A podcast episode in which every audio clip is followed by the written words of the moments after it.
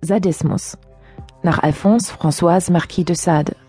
Bezeichnung für die perverse psychische Disposition durch körperliche und oder seelische Schmerzzufügung bei anderen oder sich selbst Lust zu empfinden.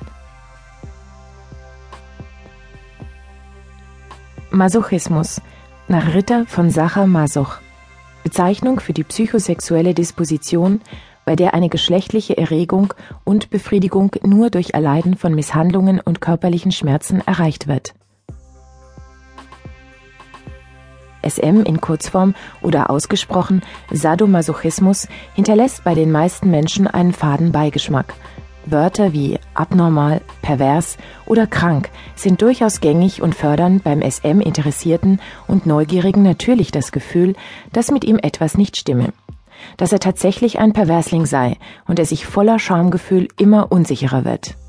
Daher leben viele Menschen ihre heimlichen und angeblich auch verbotenen Wünsche im Dunkeln aus. Und dort lassen sie im stillen, dunklen Kämmerlein ihrer Fantasie freien Lauf. Das ist für sie oft schon das maximale Outing. Und das mit dem trotzdem fortwährend unguten Gefühl, etwas Unanständiges zu tun. Das Paradoxe an der ganzen Sache ist, dass in unserer so offenen und modernen Gesellschaft SM sogar noch mehr verpönt wird, als es in all den Jahrhunderten zuvor sogar ausgelebt wurde. Fantasiereiche Varianten der Sexualität wurden nicht verschwiegen, sondern praktiziert. Überraschenderweise wird die sadomasochistische Erfahrung von vielen Menschen nicht primär aus sexuellen Gründen genossen, sondern dient vielmehr dem Erlangen eines höheren Bewusstseinszustandes oder gibt die Möglichkeit, Untiefen der eigenen Persönlichkeit auszuloten.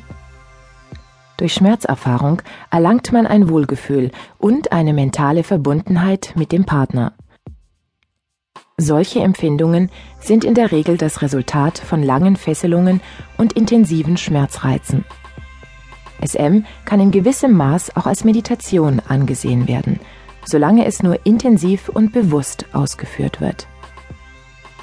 Wie können wir also dieses Bedürfnis zwischen Verlangen und antörnendem Gefühl mit der Ambivalenz des Unanständigen in Einklang bringen?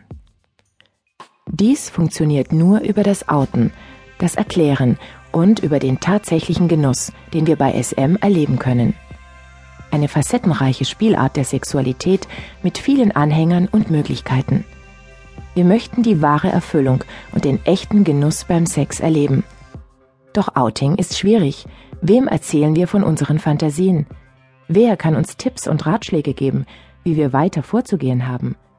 Unser Schamgefühl sitzt tief, trotz Offenheit in der Erziehung und Sexualität.